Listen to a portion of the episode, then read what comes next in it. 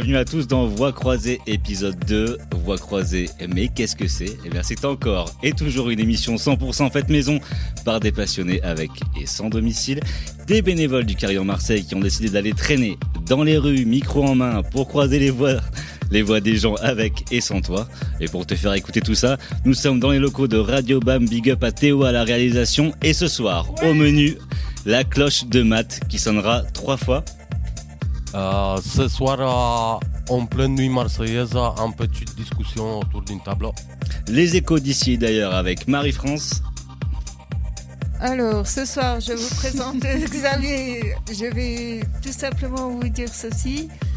Euh, on n'est jamais heureux que dans le bonheur qu'on donne. Donner, c'est recevoir. Et les vibrations d'amour de Lara. Et ben, deuxième volet du philo consacré à l'amour. Et cette fois-ci, je suis allée en quête de expérience et de sagesse. Et le célèbre boule ma poule de Yael. Et oui, aujourd'hui, je me lance dans une chronique assez particulière sur l'histoire de la pétanque. Mais avant tout, on démarre avec Anne-Marie et ses métiers qui parlent. Salut Anne-Marie. Salut Kevin, donc euh, j'ai eu un rendez-vous avec les coordinatrices de Air Climat, c'est une association dans le domaine de la protection de l'environnement, voilà. Et du coup ça t'a inspiré quoi cette rencontre avec eux? Ben, Justement de faire attention et qu'on a besoin de, plus euh, à l'écoute de la nature. Tu peux nous peut-être nous envoyer le son? Eh ben on y va pour le son, c'est parti. Bonjour, euh, alors nous faisons partie de l'association Air Climat qui est l'association pour l'innovation et la recherche au service du climat. Euh, nous avons Lucie à mes côtés et moi je m'appelle Aurore. Bonjour. Pourquoi avoir choisi ce secteur d'activité? Alors, euh, on travaille donc dans le changement climatique. Euh, on essaye de, de, faire le pont entre les décideurs et les scientifiques, enfin de communiquer les connaissances scientifiques vers les décideurs pour, pour un peu éclairer leur prise de décision. Euh, et notamment en travaillant sur une échelle euh, locale, territoriale. Donc euh, les, élus peuvent plus s'approprier les impacts du changement climatique sur leur région, sur la métropole, à une échelle qui leur parle. Et on a choisi ce domaine parce que parce que c'est d'actualité, on va dire. le changement climatique est là, est en cours et va s'intensifier. Exactement, et que c'est une cause d'intérêt général qu'il faut traiter, euh, qu'on pense qu'il faut traiter à l'échelle locale, que toute action est bonne à prendre à l'échelle locale pour un changement global. On, est, euh, on, traite, on interagit également avec le ministère, euh, mais on est plutôt, enfin, transition énergétique et solidaire, mais on est plutôt à une échelle régionale, métropolitaine et également au niveau du bassin méditerranéen. C'est vrai que pour les décideurs, euh, ce sont des sujets très complexes à aborder et nous, on souhaite aussi les aider.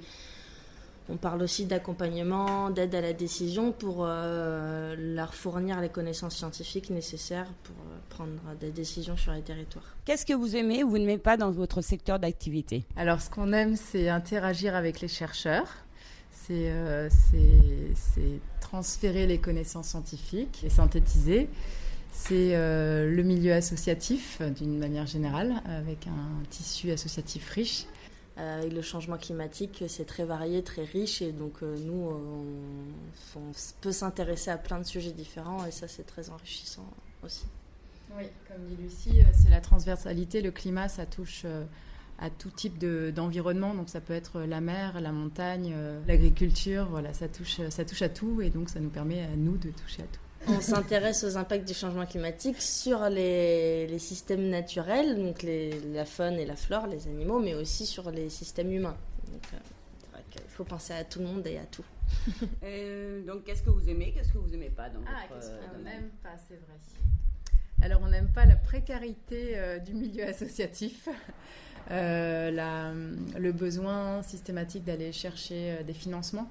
Euh, public comme privé, puisqu'il nous faut toujours une part d'autofinancement, enfin de fonds propres à amener dans, tous les, projets qu'on mène. Et euh, voilà, principalement. Et en même temps, ce que tu décris comme un côté négatif, c'est ce que tu, tu, peux me présenter parfois comme un côté positif, la liberté du statut associatif. Euh, qui fait qu'on n'est pas soumis aux financeurs. Mm, mm. Mais c'est vrai Il y a une direction. Il y a une direction. Après, c'est vrai que. Il y a des actionnaires. Et quels sont vos objectifs donc euh, d'action? Et bien sauver le monde, comme disait Antoine.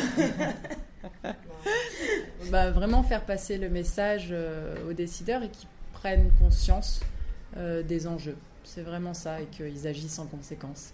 C'est un peu euh, utopique, mais on, on, Mais pourquoi on pas y croit un petit peu parce que sinon on serait pas là. Oui, c'est notre combat, hein, c'est ce pourquoi on est là. C'est Mm. qu'on se dit il va y avoir des conséquences assez importantes euh, qu'on peut anticiper et donc il faut et c'est compliqué d'anticiper un risque aussi.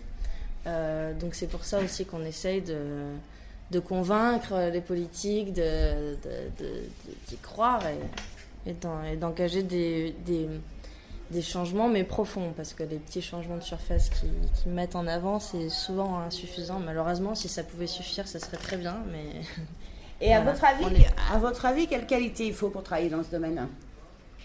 La curiosité. La curiosité. La curiosité. Euh, L'envie de communiquer, de transférer, de, de sensibiliser. L'implication, au sens de l'implication aussi. euh, Engagement, Engagement. Et l'authenticité, moi j'étais en train de penser. Il faut être quelqu'un d'authentique pour, euh, voilà, de vrai pour euh, pouvoir s'investir dans une cause comme ça. Oui, probablement oui.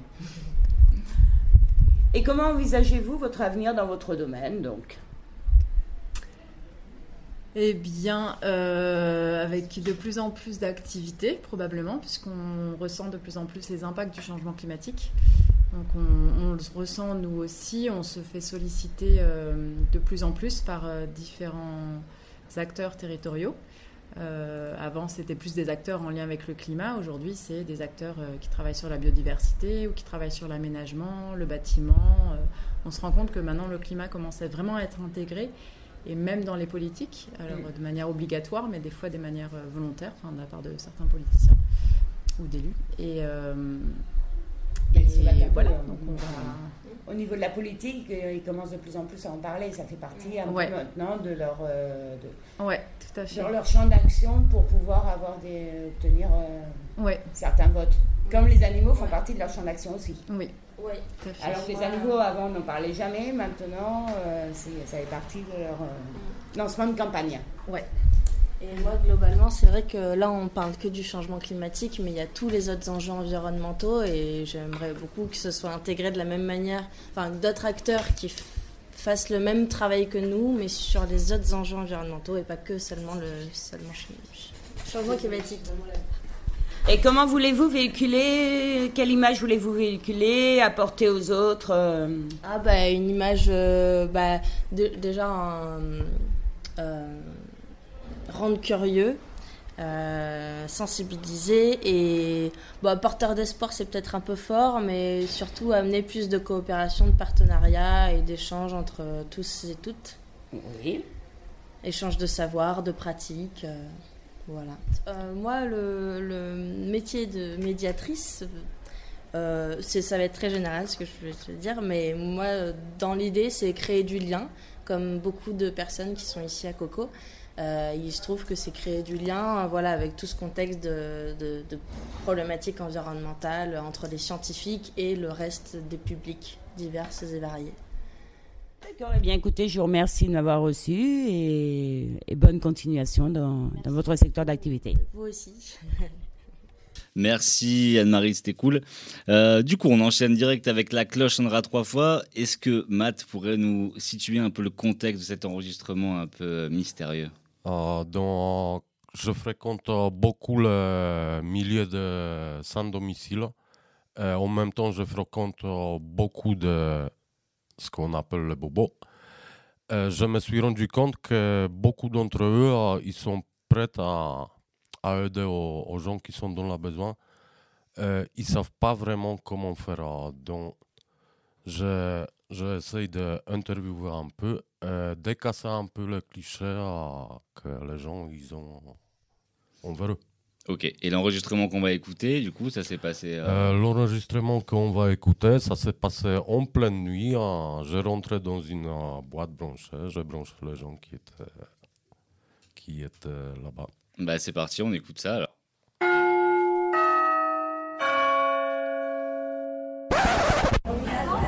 Moi, je suis Mouloud, je fais partie de Carrion aussi. Bonsoir, je m'appelle Benoît, je suis parti du Carillon, je suis étudiant, j'ai 23 ans. Euh, bonsoir, moi c'est Amélie, je fais pas partie du carillon, mais je vous aime beaucoup. Moi, c'est Samy. Je fais partie du carillon et de plein d'autres choses aussi. Euh, une question que euh, je veux vous poser. Selon vous, qu'est-ce qui est un bobo? C'est quoi Un bobo Ouais. Un bobo Un bobo C'est une personne qui est riche, mais qui prend euh, conscience de ce qui se passe euh, sur la Terre. Moi, le bobo, c'est quelque chose qui te marque euh, un peu après l'acte. En gros, le bobo, c'est ce qui dure un peu plus de 24 heures, tu vois. Genre, tu te fais un truc, ça te fait un peu plus mal que 24 heures. C'est pas la question. Et tu mets un pansement, du coup. Tu parlais vraiment du bobo social, là? Ouais. Ah Le bobo, pour moi, c'est c'est une mode. Non, c'est fini la mode. Si. C'est fini. Ouais, mais ça a été une À mode. Marseille, c'est fini. Ça a été une mode. Non, non, non. Le bobo maintenant, c'est quelqu'un qui a conscience de la planète et qui gère Et ça, autres. mais qui. Mais qui a des sous quand même. Bah, je serais un peu plus cynique. Pour moi, le bobo, c'est quelqu'un qui surfe sur un truc un peu à la mode et qui justifie son aisance en faisant quelques actes un petit peu euh, bénéfiques, en de disant qui- bah ok, euh, je suis hyper à l'aise, mais en même temps, euh, Mais il y a plein de j'ai- gens qui ont j'achète du bio, donc je suis Il y a quelqu'un plein de de gens cool. qui ont cette aisance et qui s'en battent les couilles. quoi. Certes, Voilà. le bobo veut mieux que le bourge. Ouais, exactement. Mais le bobo, Moi je dis, euh, je suis une bobo. Voilà. Ouais. pour moi, le bobo s'achète une conscience et c'est mieux que ceux qui s'en achètent pas. Mais ça n'achète pas du tout une. C'est mon avis. le juger.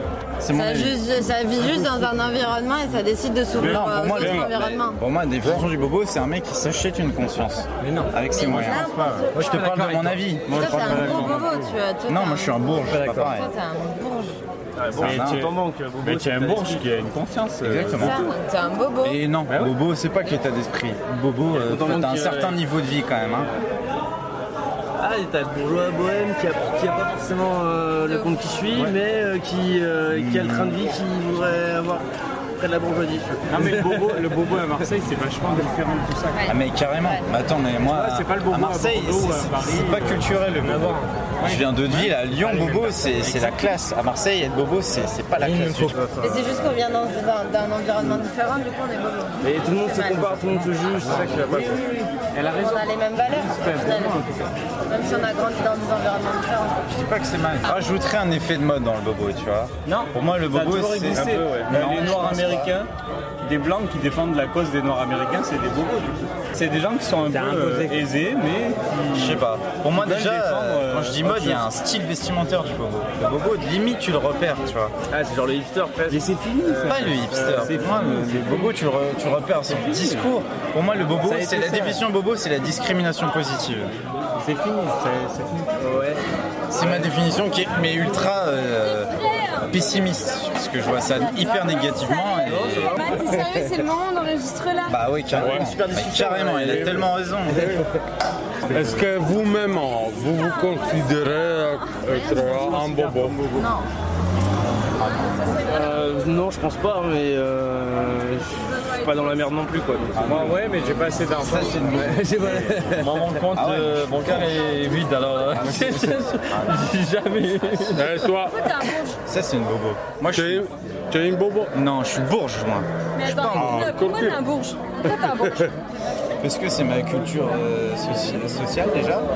Et parce que bobo, moi je les vois un peu et je- c'est pas un truc que, que- qui me plaît. Pour moi, le bobo, je- comme je t'ai dit, je vois quelque chose d'a- d'assez néfaste. Mais disons que le bobo, c'est une évolution, une évolution un peu positive du bourge. Quoi. Sur une Sur vague. vague Mais de très quoi positive. Sur une vague de, de mode. de- Mais les bourges. De mode de faire les choses bien parce que le bobo il veut. Mais il y a des bourges veut- qui sont tellement faire des choses Ouais, bien, il fait des choses bien, mais sauf qu'il reste vague. bourge. Il a une consommation on qui est s'en pas à la fout. hauteur de ce qu'il dit. Mais il a une consommation non, choisit aussi. Mais on s'en fout Non. reste bourge. Il est né comme ça. D'accord. Raison. D'accord. Et du coup, il choisit, c'est encore plus beau, de choisir, quand t'es bourge, de faire D'accord. ça. Mais pour Approuvé, moi, ça, approuvé. génial. c'est facile quand t'es bourge. 90% des bourgeois que je connais, ils choisissent pas de faire ça, d'être bobo. Bah, de ouf. Bon, qu'est-ce que euh, vous pensez euh, sur la précarité euh, au niveau social? Ça s'étend et que c'est de plus en plus horrible. De toute façon, Je sais que c'est une question vata. Mais oui, mais c'est de plus en plus horrible la Il y précarité. a plein de choses à construire ensemble. Ouais. Et il y a de plus en plus de précarité, dans tous les cas. Ouais, je suis assez pessimiste sur la question. Moi et Matt, la précarité, c'est l'Italie qui veut pas accueillir un putain de bateau qui a 43 La France, migrants plus, hein. la France, non plus. depuis 13 jours en pleine mer. Ça la. France n'a donné aucune leçon à l'idée. Mais j'ai une vision ultra pessimiste de l'avenir. euh, enfin, je pense que ça s'arrangera pas personnellement. Mais ça m'importe d'avoir euh, personnellement une action un peu positive, histoire de dire bah j'ai fait un truc un peu bien. Moi, ça m'intéresse. Pourquoi t'as une vision pessimiste de l'avenir Parce que c'est un peu comme ça que je vois les choses. euh, au niveau environnemental, c'est un peu écrit que Ah oui, d'accord. On va se prendre des dizaines de millions de mecs dans la gueule en Europe en migrants. On n'a jamais su accueillir les quelques migrants qui sont arrivés jusqu'ici. Ça va se compter en dizaines de millions. C'est juste une catastrophe annoncée. Et je pense qu'on n'a pas le, le cerveau pour accueillir ça. C'est juste la fin. quoi. On n'a pas le cerveau, on n'a pas la volonté pour la Oui, oui. Non, mais c'est ça. On n'a pas Le les. cerveau.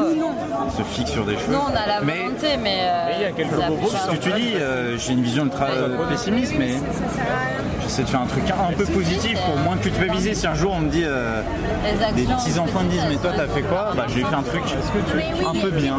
J'ai que, j'ai que parlé, donc c'est ça. finis, finis pas. Ils sont Tu voulais dire quoi Benoît, Amélie. On a, on a commencé à parler déjà en migration. Euh, quel est votre point de vue par rapport au- À l'immigration. Est-ce qu'on peut les aider Est-ce qu'on doit les aider Et si on peut les aider, comment? Moi je suis super con, mais je pense qu'il faudra accueillir tout le monde. Oui. C'est mon point de vue. Et on est Non, mais je suis pas con. hein. Mais non, mais c'est parce Mais que. non, tu es le plus Mais non, mais ça marcherait pas, certainement. Mais moi, il faut accueillir. Non, mais c'est, ça paraît évident qu'en termes de, de ressources nourriture, on a largement, on a, à plus savoir qu'en foutre. Il n'y a aucun souci matériel. Et surtout, politique, va dire. Ces gens-là qui s'en vont et ils vont pas euh, de gaieté de cœur euh, quitter leur pays. Ne pas les renvoyer chez eux. Après, euh, on est tous d'accord, c'est évident Mais qu'on oui, peut tous sûr. accueillir, c'est juste une, une question politique. et- C'est une question de volonté politique aussi. Mais matériellement, c'est sûr qu'on peut prêt de tout changer. accueillir. hein. C'est évident. Euh, au stade où on en est, non. non, ça va pas changer tout de suite. quoi. La volonté politique Mais il peut y avoir une volonté citoyenne qui va changer les choses. Ouais, je suis pas sûr, moi. Seulement, seulement. Ouais, moi, je suis pas sûr. Même si je fais partie de l'association, je suis pas sûr que la volonté citoyenne. L'un ni l'autre. Allez, entre les bobos, on se retrouve. Team Bobo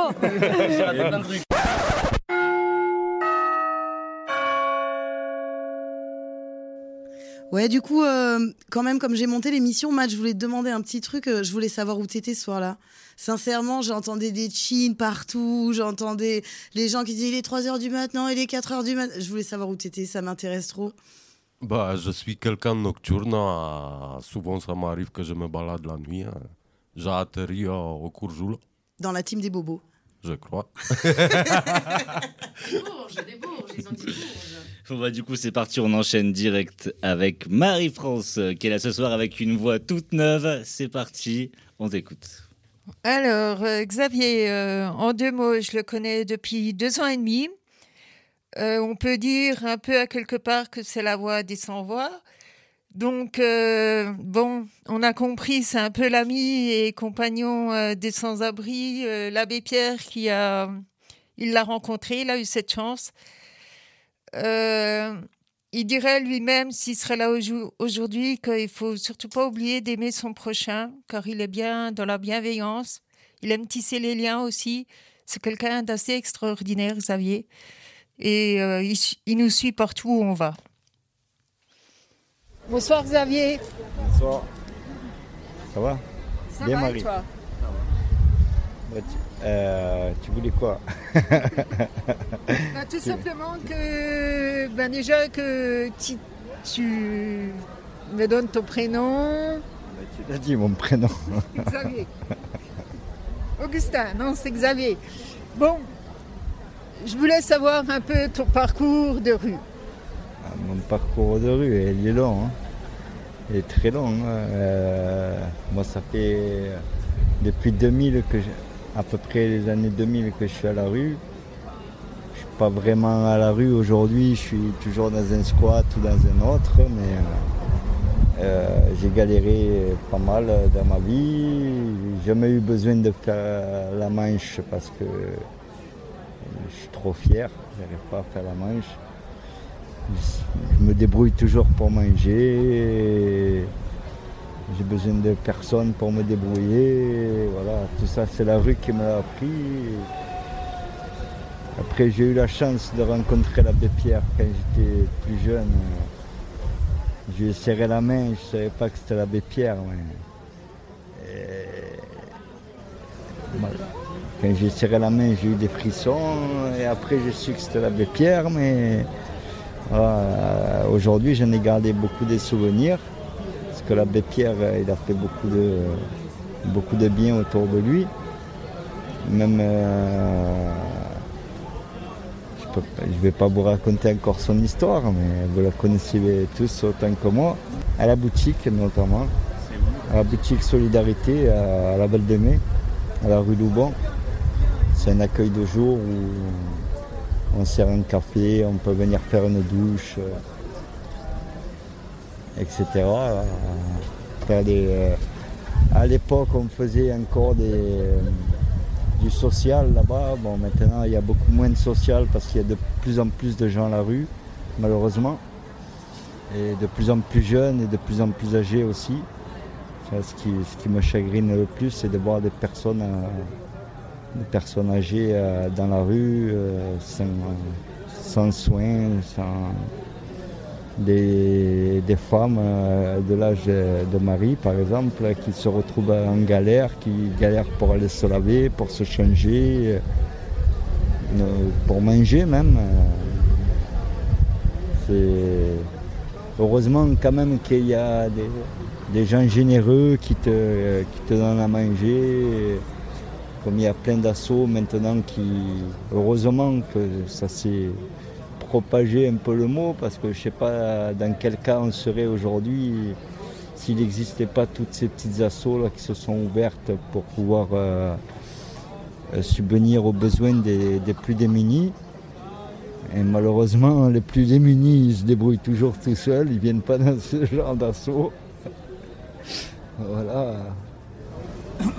Ouais, J'ai vécu plein de situations différentes. euh, euh, J'ai vécu au château Bel Air, je ne sais pas si vous avez entendu parler. J'ai vécu dans plein de squats autogérés avec les anarchistes. euh, J'ai aidé les migrants, j'ai aidé les Tunisiens, la révolution tunisienne. euh. J'ai pas eu la chance de, partir dans tous ces pays, mais j'ai eu la chance que tous ces gens ils viennent à moi et c'est merveilleux parce que tous ces gens aujourd'hui, je les croise dans la rue, ils me sautent dans les bras comme si, comme si j'étais un messie, mais alors que j'ai rien fait. Euh, à part apporter mon humanité. une personne malgré ta galère qui, qui aime aider les gens. Mais tu regardes, euh, si tu regardes bien dans le milieu de la rue, les gens, euh, c'est. Moi j'ai inventé un proverbe. Et je dis que quand tu es emmerdé, vaut mieux que tu ailles voir celui qui est encore plus emmerdé que toi. C'est celui-là qui va pouvoir t'aider. Parce que celui qui en a plein, il va t'offrir toutes les richesses du monde, mais il t'offrira jamais ce que tu lui as demandé en premier. Tu lui demandes un bout de pain, il va t'amener le saucisson, il va t'amener le fromage, il va t'amener le dessert, mais il n'y aura pas de pain. Et tu parlais de l'abbé Pierre qui t'a apporté quelque chose, l'abbé Pierre euh, L'abbé Pierre, il m'a apporté déjà beaucoup de. En fait, les gens, ils me prennent un peu pour l'abbé Pierre, mais je refuse euh, qu'on m'appelle l'abbé Pierre. Je suis Xavier, tout simplement. hein, ou sinon, il y a les Roumains aussi. Ah, j'ai oublié, j'ai aidé les Roumains aussi. J'ai vécu avec 300 Roumains un coup, 400 Roumains un autre coup, euh, 10 Roumains un autre coup. La vie, elle est trop belle. Elle, mérite d'être vécue. Euh, je me suis approprié un morceau de terrain qui appartient à la mairie. Ça fait trois ans que je suis dessus. J'ai construit ma cabane. Euh, j'ai fait mon potager. Euh, j'ai des voisins super sympas avec qui j'ai réussi à, à créer un lien d'affinité assez bien. On peut dire dans ton malheur, tu as un peu trouvé ton bonheur quand même. Euh, je l'ai cherché, j'ai été le chercher mon bonheur. Parce qu'il n'y a personne qui me l'a proposé, personne qui me l'a donné. Quel est ton plus mauvais souvenir euh, que tu as pu vivre, vivre? Les mauvais souvenirs, euh, je préfère ne pas en parler parce que c'est des décès, c'est des, des- des gens de la rue aussi. parce que- Bon, alors parlons des, des Donc, plus gays. C'est pour ça que je parle des plus gays en Alors, général. parlons des plus gays. Parce que vaut, vaut mieux être positif dans la vie. Faut voir, euh, faut voir positif. Faut pas penser négatif. Faut y penser, mais faut pas l'expérience qu'on apprend dans la rue. Les nuits à dormir dehors où tu te gèles les couilles, tu as trois ou quatre collègues, ben, on, se, soutient les coudes, les quatre, et voilà. Euh, on apprend d'entraide. Moi aujourd'hui, voilà, euh, ce que je, vois, c'est que euh, il y a des gens qui ont tous les droits et d'autres qui n'ont aucun droit. Et ça me désespère dans un pays des droits de l'homme où normalement tout le monde doit être égaux. Mais simplement, il y en a qui bouffent comme des porcs et d'autres qui crèvent la dalle à longueur de journée. Euh, je trouve pas ça égal. Dans ma, dans ma galère, j'ai euh, des fois je suis un peu poète et du coup là j'ai écrit un- on pourrait dire une poésie. Hein. Tout le monde pense que la Terre est ronde alors qu'elle ne tourne vraiment pas rond. Elle va plutôt complètement de travers, mais par contre le système est bien carré, très mal dirigé et mal contrôlé par une bande organisée depuis une éternité. C'est ça la vérité dans cette putain d'humanité. Ça résume la, la politique, on dira, ou la vie depuis la nuit des temps. Ça existe comme ça. Des pauvres, il y en a toujours eu. Euh, des guerres, il y en a toujours eu. Des morts, il y en a toujours eu. Et ça continuera. C'est toujours les mêmes qui veulent s'en foutre plein les poches et les autres qui subissent. Voilà. Ben, merci beaucoup. Merci. À bientôt. Merci. Salut. Courage à tous. Oui, je pense que la Terre, elle est pas si ronde. Elle- La Terre est bien ronde, c'est plutôt nous des fois qui, euh, qui tournons à l'envers. Ah, Justement, peut-être que Lara va nous remettre dans le bon sens avec un petit coup, un petit coup.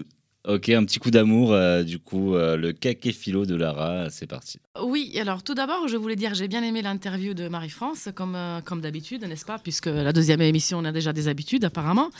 Et euh, je note deux choses, j'ai noté deux choses qui m'ont particulièrement touchée.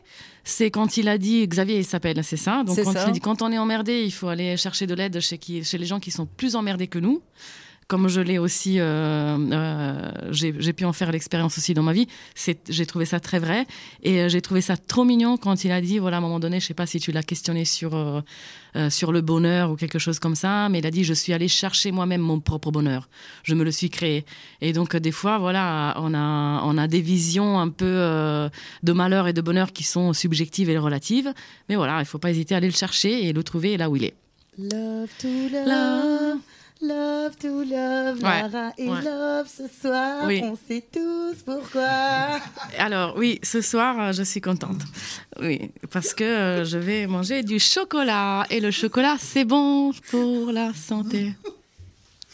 Et alors? Et du coup, qu'est-ce qui se passe dans ta chronique là ce soir? Dans ma, chronique, dans ma chronique, pardon, donc c'est le deuxième volet, comme je le disais tout à l'heure. Euh, donc euh, au premier épisode, pour le premier épisode, j'étais allée un peu euh, dans les rues, dans les bars, dans les parcs, et j'avais interviewé pas mal de gens.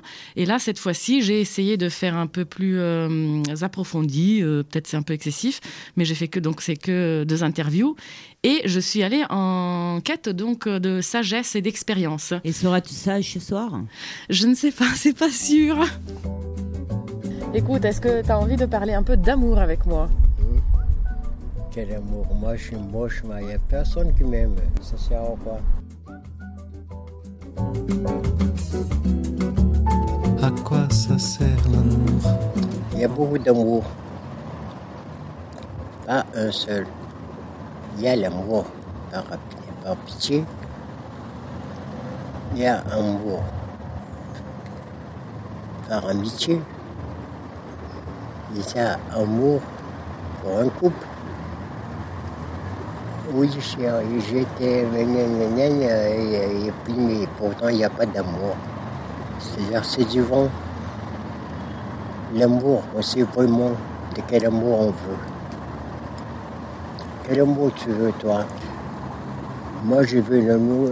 Amour, moi, c'est une femme qui m'aime bien, hein, qui, quand j'ai des problèmes, qui est là prête à m'aider, à me soutenir. Une femme qui a confiance en moi et à qui j'ai confiance. Pour moi, c'est ça le vrai amour.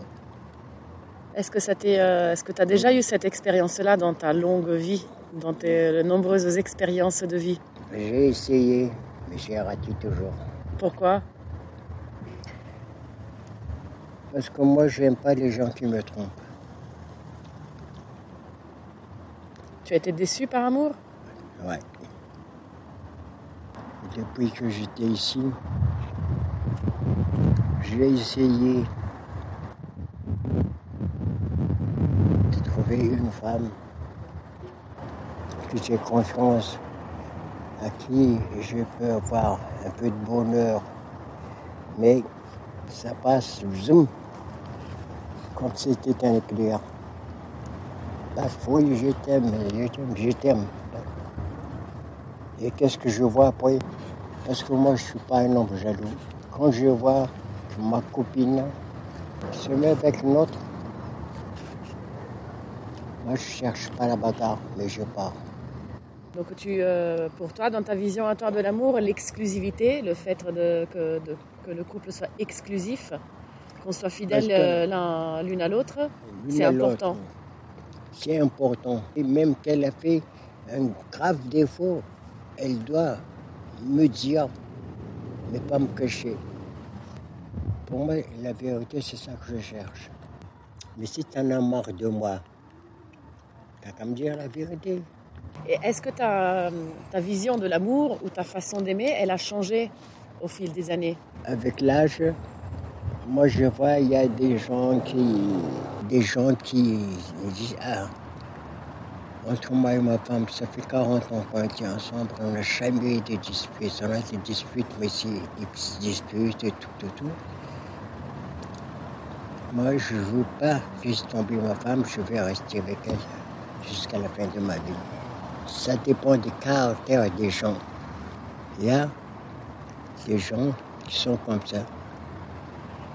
Et il y a qui sont corrects, qui veulent rester avec sa femme même pendant 50 ans, 60 ans de mariage. Il y a des, des autres qui ont 40 ans, 30 ans de mariage, 20 ans de mariage, ils se séparent. Tu trouves que c'est mal Ben oui. Est-ce que quand tu étais gamin, par exemple, quand tu étais adolescent, quand tu as eu tes premières expériences, est-ce que tu voyais les choses comme ça aussi Quand j'étais gamin, j'étais toujours sérieux comme ça. Qu'est-ce que tu as appris sur l'amour euh, par rapport à quand tu avais euh, 15 ans, à quand tu, je ne sais pas quand est-ce que tu as commencé ta vie amoureuse Eh ben, c'était comme un, comme un jeu. Il n'y avait pas d'amour, mais on disait, ouais, je t'aime, je t'aime. Et c'est fini. Eh Ben, j'avais quel âge? J'avais 16 ans. Ouais, je mais il n'y avait pas d'amour, j'avais pas de copine, rien. À 15 ans, c'était rien. J'étais un bosseur et je bosse beaucoup, j'apprenais beaucoup. Et les filles, pour moi, c'était pas. Il n'y avait pas d'amour. Là, je m'en foutais, moi. L'amour, je m'en foutais avant. Et maintenant? J'ai personne, je suis seul. Il y a quand même de l'amour dans ton cœur. Il est là, mais il ne sort pas. Et il est toujours là. Parce que maintenant, moi, je veux, je veux de compagnie. Je ne sais pas si je suis malade, je dis ou pas. Je veux un peu de compagnie. De temps en temps, qui est à côté de moi, euh, qui reste un peu à côté de. Mais il n'y est pas. Un conseil, euh, une perle de sagesse euh, pour, pour les jeunes euh, ou même pour les moins jeunes. Je peux rien dire pour les jeunes d'aujourd'hui, qu'ils travaillent un peu leur cerveau.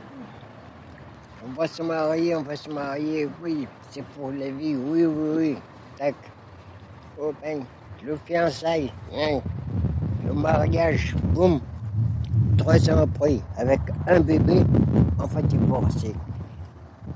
Hein? C'est quoi ça? On va divorcer Le mode des gens qui vivent en concubine, ça dure plus longtemps que les gens mariés. Pourquoi? Même parce que là, ils ont chacun leur liberté. Oui, parce que quand ils sont mariés, sont gênés, ils se sentent coincés, bloqués, ils ne peuvent rien faire. Mais quand ils vivent en concubine, le mec ne peut pas commander la fille, la femme, et la femme ne peut pas commander le mec. Ils sont vraiment sûrs de leur amour. Pas besoin ma- mariage. Et d'une chanson? Un mariage, ça sert à rien. Et la chanson? À quoi ça sert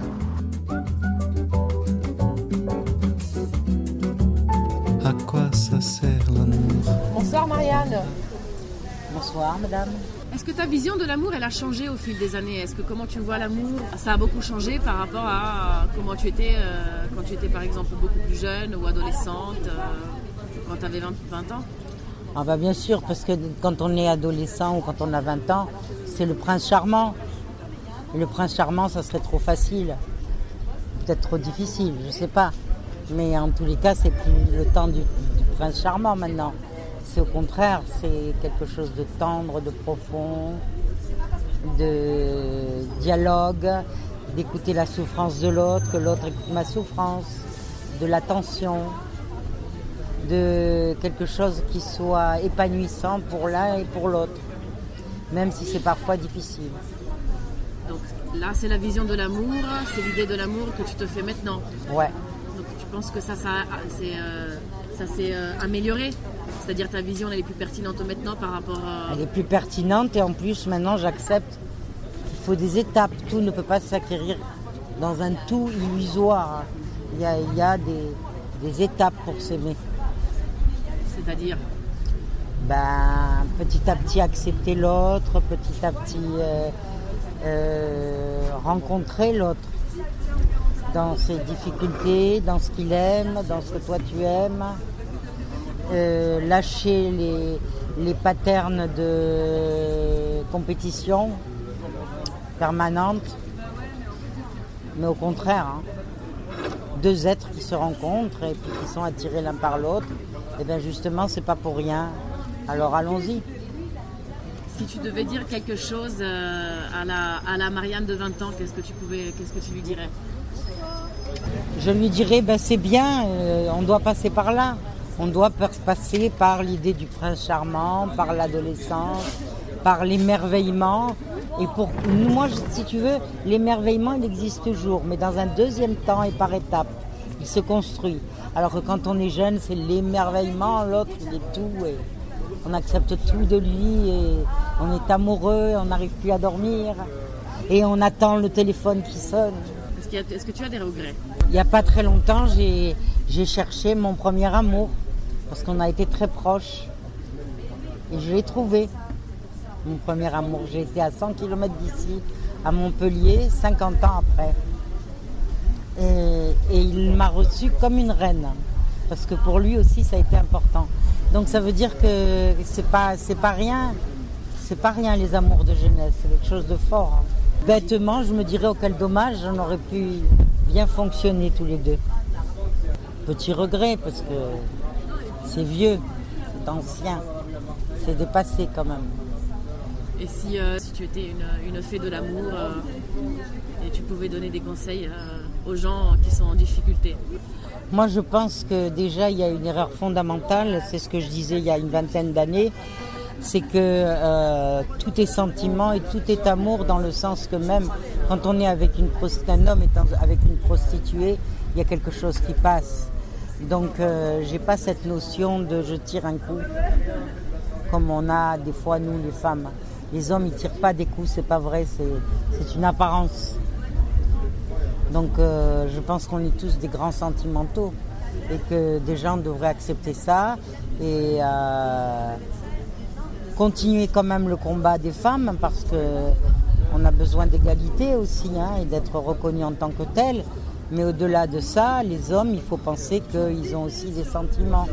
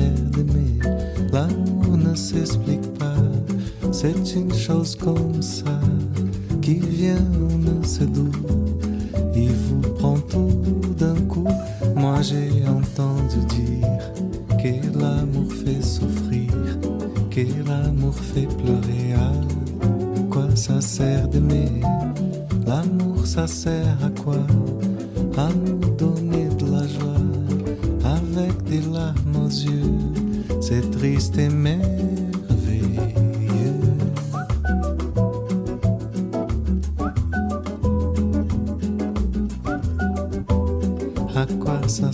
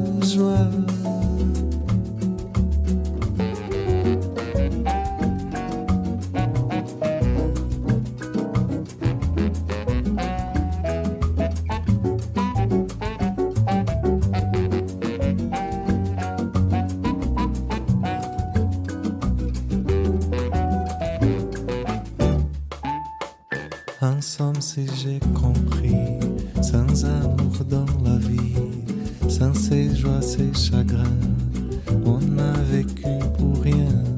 Mais oui, regarde-moi, à chaque fois j'y crois, et j'y croirai toujours. Ça sert à ça,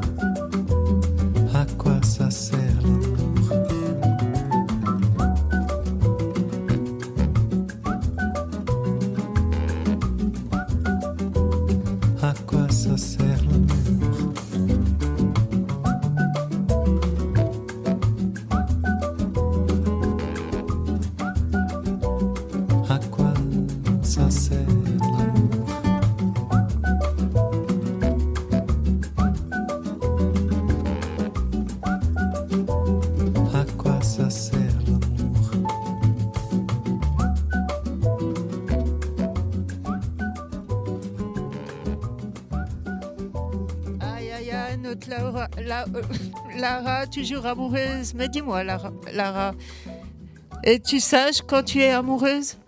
Qui te dit que je suis amoureuse? C'est une question. D'accord, bah, je ne sais pas, mais en tout cas, en règle générale, euh, je suis très sage, euh, Marie-France. Et toi? Hmm, hein?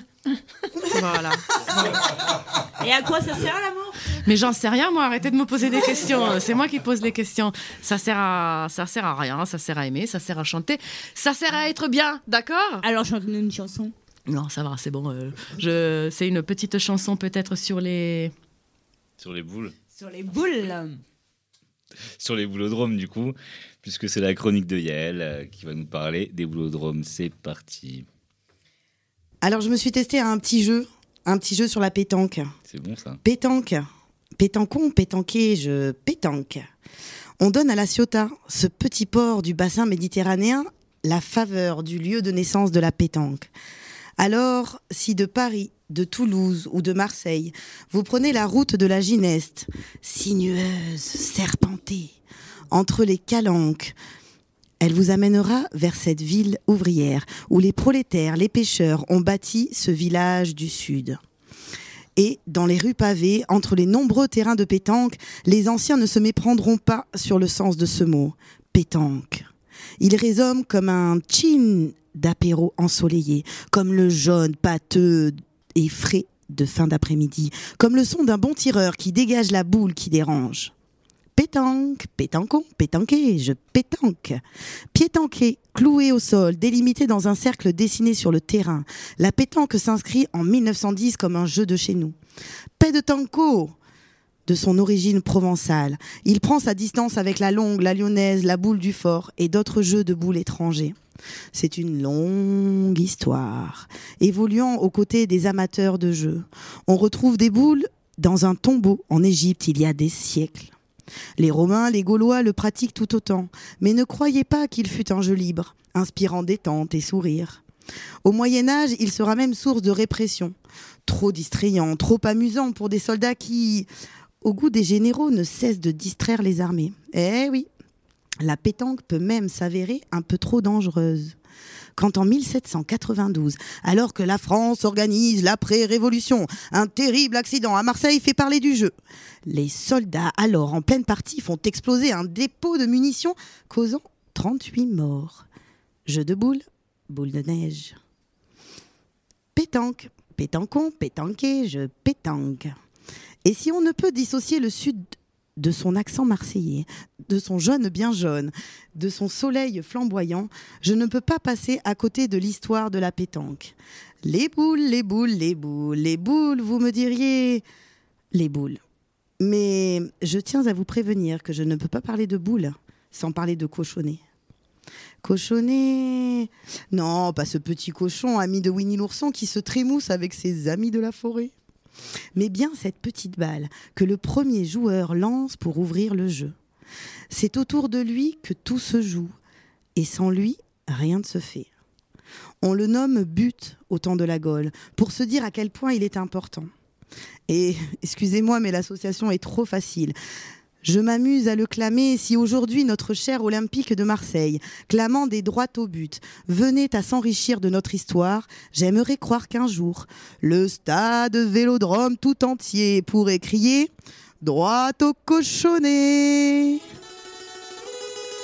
J'aurais pu vivre au pôle Nord, du côté d'Aix ou d'Avignon. J'aurais pu vivre au pôle Sud habiter Bandol ou. J'aurais pu vivre en Alaska, à Katmandou, à Bornéo.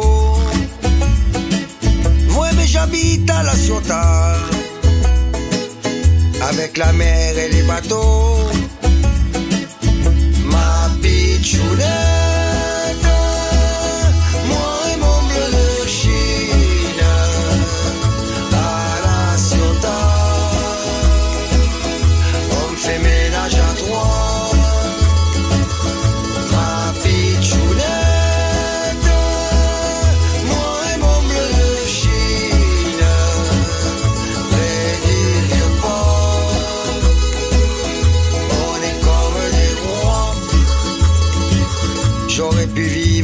Dans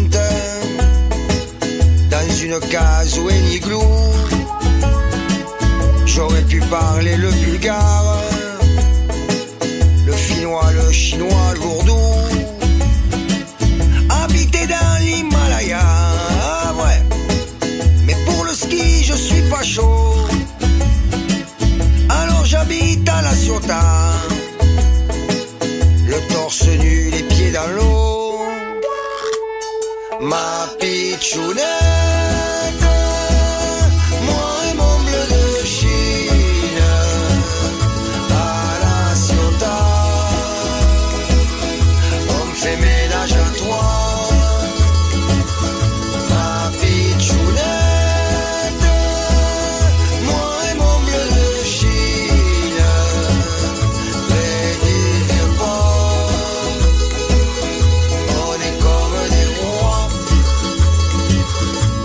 pu aller à Paris, mais l'air n'y est pas vraiment bon. J'aurais pu partir sur une île, mais y a des gays, c'est un peu con. J'aurais pu vivre à Saint-Canard, être le berger d'un troupeau. Ouais, mais j'habite à la Ciotat, avec la mer et les bateaux. Pitchounette,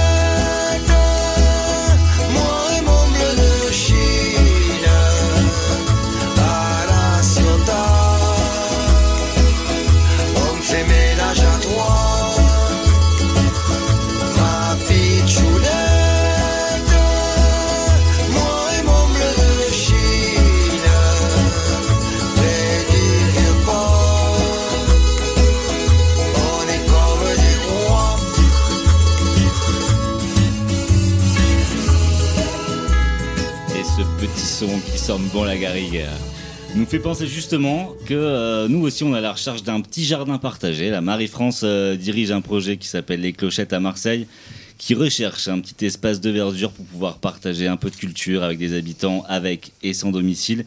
Si vous avez ça sous la main, n'hésitez pas à nous contacter. Donc c'est voix croisée V O I X C R O I S E E S at outlook.fr. Il y a aussi la page Facebook de La Cloche Sud.